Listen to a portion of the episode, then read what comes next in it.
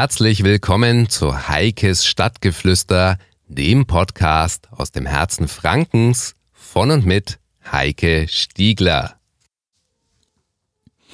Tja, da ist er jetzt also, dieser 24. Dezember, heiliger Abendmorgen. Lange haben wir uns darauf vorbereitet, gerade heuer in einem Jahr, wo man zu Hause ist, wo man sich viel auf sich selbst besinnen muss, weil durch Corona und Lockdown und Beschränkungen vieles, was man in Geselligkeit macht, nicht möglich ist. Und doch kam dieser 24. Dezember wieder mal ganz plötzlich. So plötzlich, wie er jedes Jahr kommt und es macht Boom, du wachst morgens auf und denkst ja, what? Haben wir denn schon Weihnachten?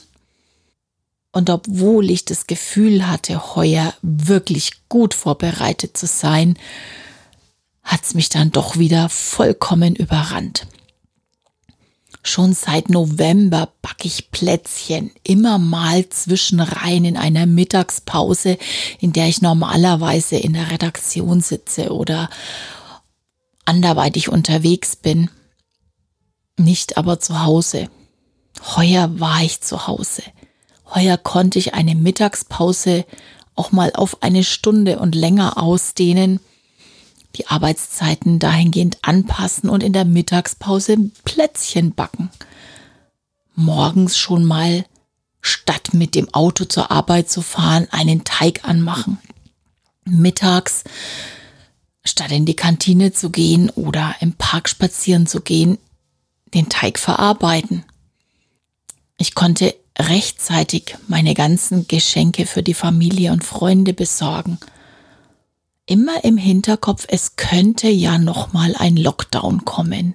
Besser du sorgst vor.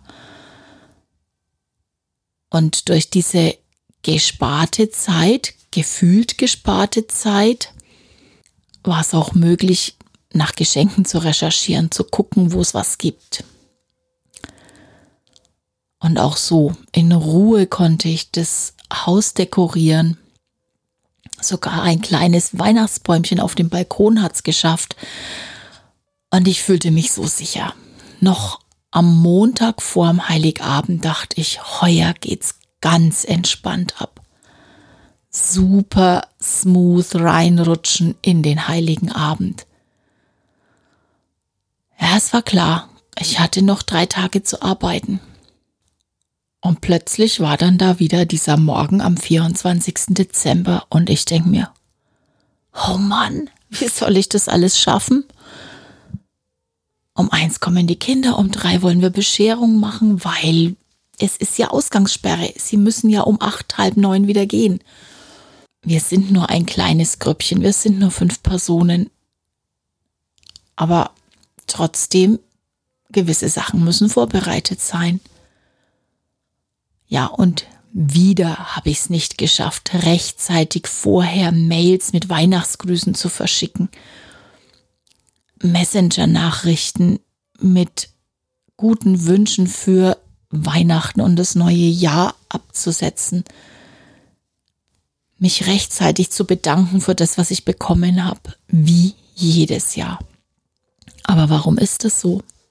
Ich frage mich, warum ist es so? Eigentlich hatte ich noch bis zum Abend vor dem Heiligabend fest die Überzeugung, ich schaff's diesmal.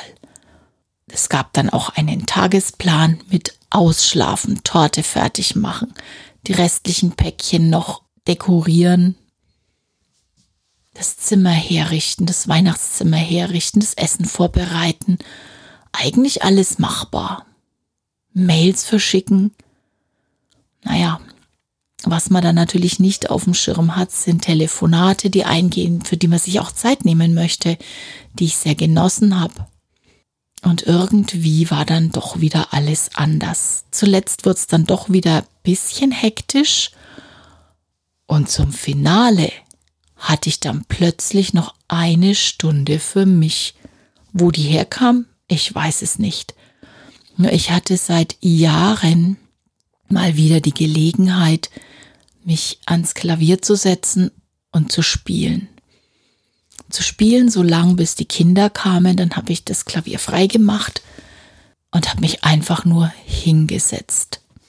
Und dann kam der Augenblick, wo ich mich an den Morgen erinnert habe, wo mir das, was ich jetzt gerade erzähle, durch den Kopf ging. Und ich habe noch eine Dreiviertelstunde Zeit bis zur Bescherung. Das eine Kind spielt am Klavier, das andere Kind spielt oben an der Orgel und ich genieße die letzte Stunde. Und das, was ich nicht geschafft habe, das wird's auch überleben, ohne dass ich's geschafft habe. Warum tun wir uns diesen Stress eigentlich immer an, um dann festzustellen, es geht auch so? Keiner wird es vermissen, was wir nicht geschafft haben.